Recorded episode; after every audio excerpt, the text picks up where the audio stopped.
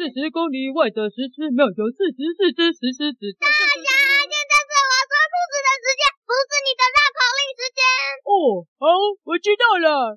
小师妹说故事，说故事，妹是小爱说故事，我是故事小师妹。给我来听小师妹说故事。四十四只石狮子也比不上一只小师妹。啊啊！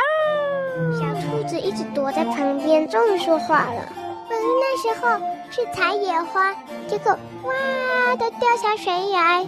那时候我就快抓不住，觉得自己完蛋了。突然，大野狼叔叔他就他就他就抓住我的手，把我拉了上来。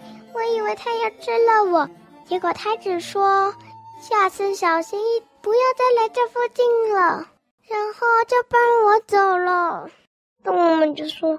搞不好他们是在密谋什么，让我们放松警戒心，然后攻骗整个森林，让森林毁灭，让他们吃得饱，永远让这些邪恶的动物们给占领啊！这时候，猫咪一家说了：“如果这样的话，我们现在住的树屋会不会在他们攻骗森林的时候就垮了，害我们全家摔死，然后降了猫肉雨？”他们就这样张着嘴巴，哈吃哈吃，轻轻松松就能吃食物啦。动物们越想越害怕，越聊越害怕。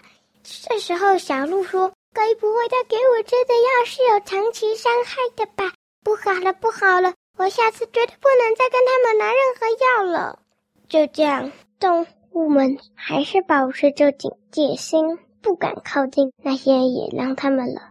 因为他们怕他们的密谋随时会动工啊！但是奇怪的事情，突然动物界发生了瘟疫，许多动物都病倒了。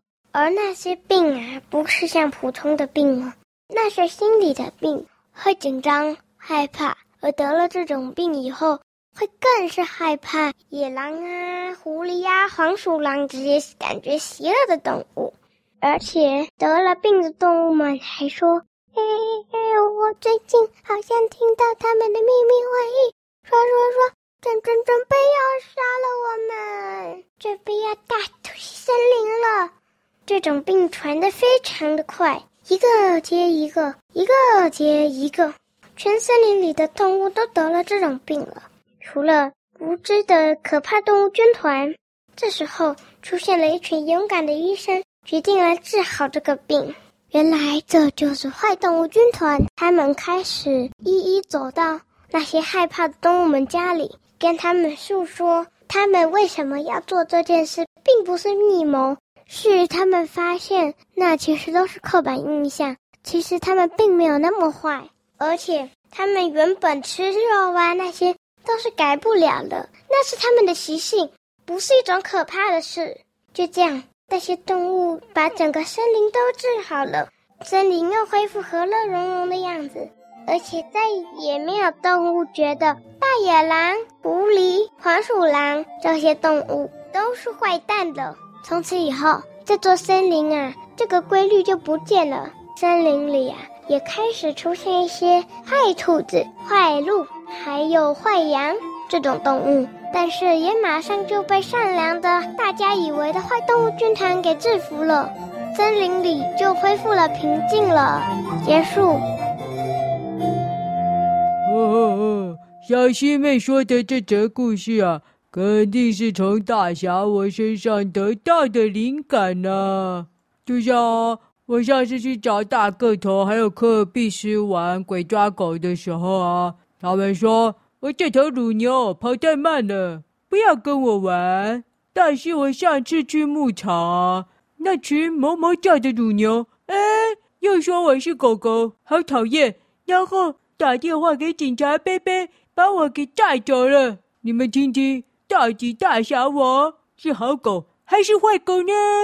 哎，算了，这个问题实在太哲学了，我还是先来喝这一罐。想吃。警察贝贝载我回去的时候，我发现他把牧场牛奶放在杯子里，忘了带走了。为了避免牛奶放太久会坏掉过期，我只好帮他带回来，把它喝掉。这样子的好大侠，怎么会是一只坏狗呢？